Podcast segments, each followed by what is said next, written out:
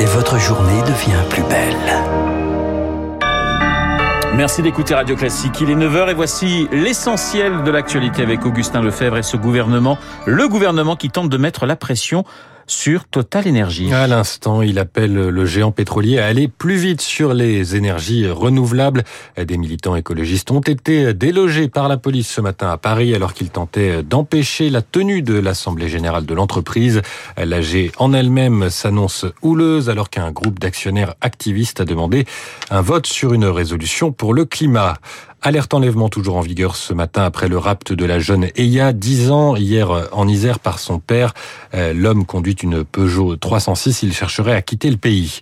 Nouvelle nuit d'attaque nocturne contre Kiev, la 13e d'affilée selon les autorités ukrainiennes ce matin. Le chancelier allemand Olaf Scholz se dit prêt à reprendre contact avec le président russe Vladimir Poutine le moment venu. Leur dernier échange remonte à la fin de l'année dernière. À Cannes, dernier jour de compétition. Parmi les deux films que les jurés vont voir aujourd'hui, celui du Britannique Ken Loach, il pourrait devenir demain le premier réalisateur à décrocher trois fois la Palme d'Or. Un point sur les marchés. On retrouve Céline Pentex d'Investir le journal des finances. Bonjour Céline, comment le CAC 40 s'apprête-t-il à terminer la semaine? Bonjour Augustin. Eh bien, on gagne un peu de terrain ce matin à Paris, mais cela n'est pas suffisant pour compenser les pertes de ces quatre dernières séances, pertes qui s'élèvent à 3,5%.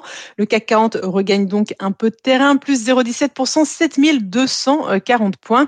Passé les résultats du géant des cartes graphiques Nvidia qui s'est envolé de 24% hier soir à New York, le marché se concentre à nouveau sur le sujet du moment, le plafond de la dette américaine. Et il semblerait que les discussions entre républicains et démocrates avancent.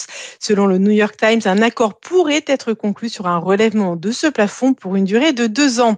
D'autres discussions prennent aussi un virage décisif aujourd'hui, celle menée par le groupe de distribution Casino. Alors qu'il entame une conciliation avec ses créanciers sur son énorme dette, et eh bien Casino va signer un accord avec Intermarché. Les mousquetaires se sont engagés à racheter un ensemble de magasins représentant un peu plus d'un milliard d'euros de chiffre d'affaires. Pour finir, je vous rappelle le CAC 40 à l'ouverture, on gagne 0,17% à 7240 points. Merci Céline et merci Augustin. Prochain point d'actualité avec Chloé Juel à 10h. Il est 9h03 sur l'antenne de Radio Classique. L'heure de retrouver Franck Ferrand. Bonjour.